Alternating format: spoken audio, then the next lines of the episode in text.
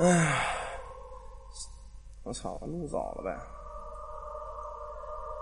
下边啊，咱们接着讲这个故事啊。这故事说的是什么呀？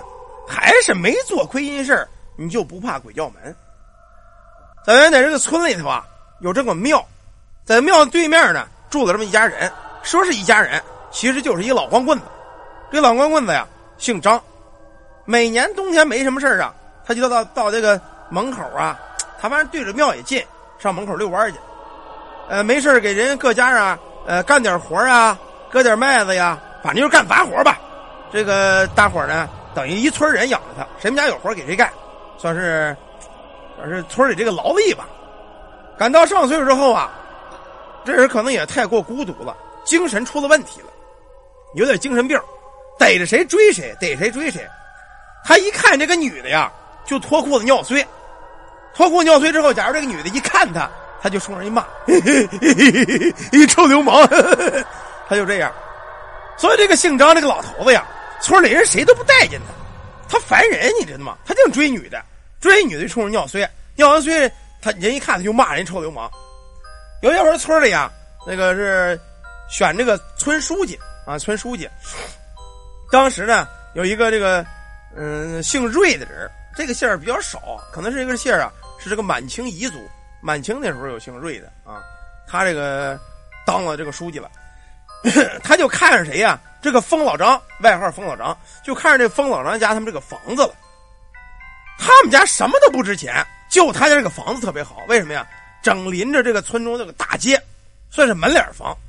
农村到现在这个宅基地是越来越紧张。房产越来越值钱，何况以后要一改造，挨着大公路中间你想这房子门脸房得值多少钱呢？啊，特别值钱。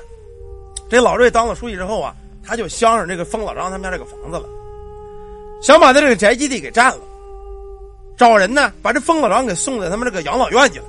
说大队出钱啊，老张疯了，给送养老院去吧。这老张可能也是他妈的，反正精神有问题，也不是彻底的傻。到了养老院之后啊。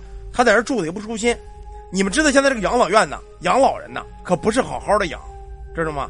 他收拾这个老人，这个疯老张天天疯，这个医院更这个养老院更收拾他了，天天也不管饱，有时候弄弄一一看他疯了，就拿这个针扎他脚心。没有这么一年，这疯老张活活折腾死了。后来呢，村里人捎信来，疯老张别看他疯，他当时家里还有当家的这个叔伯兄弟呢，让那几个叔伯兄弟啊去上这个。呃，养老院去运他这个尸体，啊，有一个当时一个叫着一个出丧发病的这个人，管这个白事的这么一个老头子，带着人呢就去这个那个老张死的地儿，把这个尸身接回来了。接回来之后啊，在村边上弄了个简易的坟头，特别简单，随便挖了个坑，弄个鸡巴凉席子一裹就得了。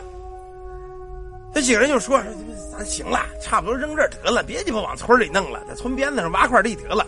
要不回家这疯老张也没钱，咱姐也是白干，回他妈咱村也是臭块地啊！这帮子人没有一个给这疯老张说话的，随便挖了这么一坑，噼里扑噜把疯老张就没了。也有人说，这个干白事的先生就说：说这埋了的不不让他进村不合适吧？怎么也得先人先带回去再说呀？带带回干嘛呀？就就就埋这儿，就埋这儿吧。”这几个人一起过，连这尸身都没给他往回带。可刚埋完了，在这坟堆的这个土上就起了变化了。这土地之上啊，慢慢的变成了一个扭曲的人脸，好像那疯老张生前的人脸。在这个坟头这儿，有一阵阵的喊声：“回家，带我回家，带我回家呀！”这几个人空着手回了村之后啊，跟这个村长啊交代了一下：“说村长啊，那个老张我们给埋了啊。这个村长反正也不管这个，反正我他妈宅基地到手了，老张也死了，我管他那逼事爱买哪买哪。过了不到一年，这个疯老张在村里啊，人们的记忆中就慢慢消失了。有一年，村长啊，大儿子结婚，娶了一漂亮媳妇儿，没多长时间，他这媳妇就怀孕了，到医院检查半天呢，一切正常。告诉这村长啊，村长啊，你回去等着抱孙子吧。这一家特别高兴。可自打这之后，村里呢接二连三发生怪事了。什么怪事啊？他们这个村啊，就是有有一个老头子特别喜欢喝酒，早年丧妻也没有媳妇儿，孩子呢他在他妹妹家养着，家里也是一个人。有一天呢，到邻村去喝酒去了，酒过三巡呢，他有点喝醉了。回家半路上呢，就看一个漂亮姑娘冲他招手。你想这老头老光棍子，这么些年了啊，没沾过女的了。大半夜借着酒劲儿，就看一姑娘，带我回家行吗？你带我回家行吗？这老头乐了，你真要跟我回家是吗？你带我回家行吗？这个女的就说这么一句话，长得挺漂亮啊。这老东西就过来，行，我现在就带你回家，我带你回家。上去就开始搂这小姑娘，抱着小姑娘腰。他一猫啊，看这小姑娘脸挺漂亮，但一猫这女的身上，手就一哆嗦，怎么回事啊？这女的这个身上啊，冰凉冰凉的。嗨，这老头子喝点酒，借着酒劲儿，甭管凉不凉，反正起码是一大闺女。我先搂着回家再说吧。走了他妈没有三步，就觉得不对头了，说捏了捏这女的胸脯，怎么这么硬啊？啊！借剩着月光往下一看呢，搂的哪是什么大姑娘，是这么一块大圆木桩子，木桩子上边好像有人雕刻了一张脸一样。这个脸呢，好像嘴的位置。在张嘴说话，带我回家！你带我回家呀！这个脸他认识，正是咱们当村那个疯老张。这小子现在虽然喝了酒了啊，一看见这东西也吓了一跳啊！鬼呀！救命啊！当时往后一跑，一脑袋整撞到旁边大树的一个树桩子上，当时就撞了个脑浆迸裂。这个老头子老光棍子死了。村里这个瑞书记啊，听说这事儿之后呢，赶到现场啊，而且报了案。这现场相当的恐怖，这老头子脑浆迸裂呀。就在这个瑞书记等这个当兵来这会儿啊，等当兵来这会儿，看这尸体的时候，忽然间这尸体呀站起来了。搂着这瑞书记，你带我回家，书记，你带我回家，你占了我家的宅子，还不让我回家呀？等警察带来前这个书记啊，已经吓得精神错乱了。当时坐地下，嘴里流着水啊辣子，回家就这样了。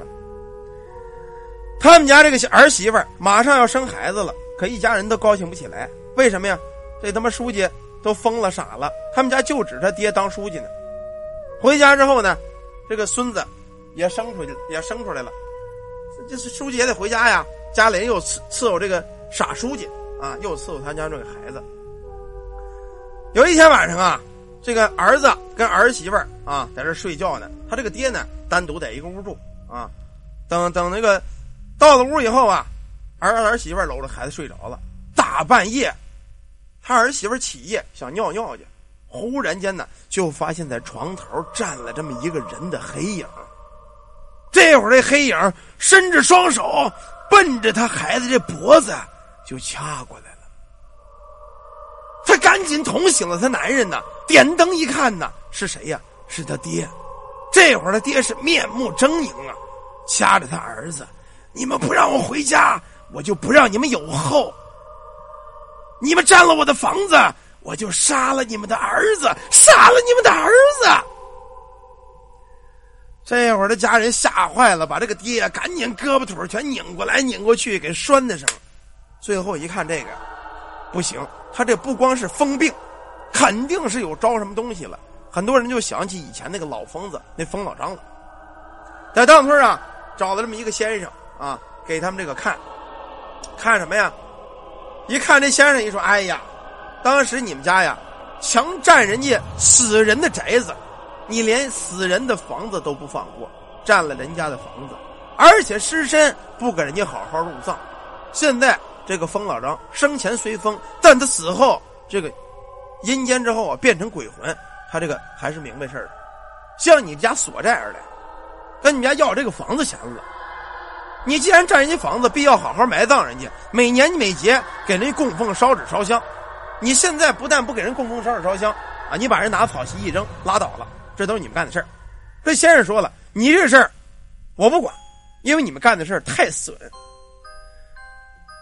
日防夜防，家贼难防。这先生没管这个封书记的事儿，结果这两口子天这么恼也受不了。直到一天晚上，啊，他媳妇儿爷们儿半夜起来给这孩子喂奶，发现他这个孩子已经死了，身上都已经冰凉了，在他脖子上有一个大大的手印儿，就知道是他妈他爹又被给这个疯老张这鬼魂上身了。等到了屋子再一看，他爹呀，他爹也死了，怎么死的呀？就从床上掉下来，脑瓜朝下。把脑袋摔爆了，你觉得可能吗？从床铺上往下一掉，脑瓜朝下，把脑瓜就能摔爆了，脑浆迸裂。他这个死状跟当初那疯老张那个死状基本上差不多。啊，这个就是什么呀？善有善报，恶有恶报，不是不报啊，时候未到。阳间之人欺辱阴间之鬼，强占阴间人之阳宅。这个话说起来有点跟绕口令一样啊，有点这个。跟绕口令差不多吧，但事儿啊，确实就那么回事啊，确实那么回事那是反正就是干坏事的事吧，啊，抢人家死人的宅子。好了，这个故事咱们就讲到。